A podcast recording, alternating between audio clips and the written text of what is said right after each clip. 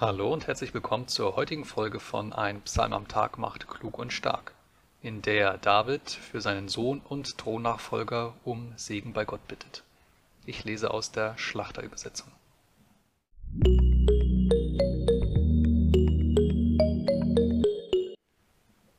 Psalm 72 für Salomo O Gott, gib deine Rechtssprüche dem König und deine Gerechtigkeit dem Königssohn damit er dein Volk richte mit Gerechtigkeit und deine Elenden nach dem Recht. Lass die Berge dem Volk Frieden spenden und auch die Hügel durch Gerechtigkeit. Er schaffe den Elenden des Volkes Recht, er helfe den Kindern der Armen und zertrete den Gewalttätigen. So wird man dich fürchten, solange die Sonne besteht und der Mond von Geschlecht zu Geschlecht. Er wird herabkommen wie Regen auf die Aue wie Regenschauer, die das Land bewässern. In seinen Tagen wird der Gerechte blühen, und Fülle von Frieden wird sein, bis der Mond nicht mehr ist. Und er wird herrschen von Meer zu Meer und vom Strom bis an die Enden der Erde. Vor ihm werden sich die Wüstenvölker beugen, und seine Feinde werden Staub lecken. Die Könige von Tarsis und von den Inseln werden Gaben bringen, die Könige von Saba und Seba werden Tribut entrichten. Alle Könige werden sich vor ihm niederwerfen, alle Heidenvölker werden ihm dienen. Denn er wird den Armen retten, wenn er um Hilfe schreit, und den Elenden, der keinen Helfer hat. Über den Geringen und Armen wird er sich erbarmen und die Seelen der Armen retten. Er wird ihre Seele erlösen aus Bedrückung und Gewalt, und ihr Blut wird kostbar sein in seinen Augen. Und er wird leben, und man wird ihm vom Gold aus Saba geben. Und man wird alle Zeit für ihn beten, täglich wird man ihn segnen. Es wird Überfluss an Getreide sein im Land, bis hinauf zu den Bergeshöhen. Wie der Libanon werden seine Fruchtbäume rauschen, und sie werden hervorblühen aus der Stadt wie das Gras auf dem Land.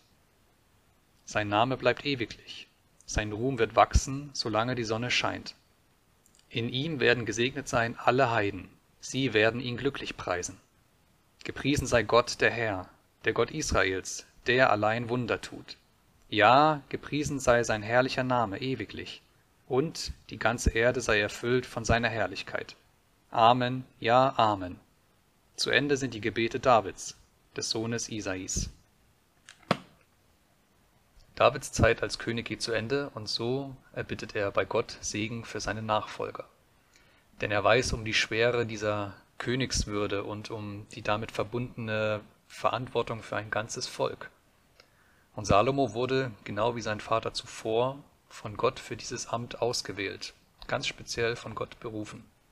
Und so wird auch sicher ihm schon bewusst sein, wie groß diese Aufgabe einmal werden wird zumal die Fußstapfen Davids, in die er da tritt, nicht gerade klein sind.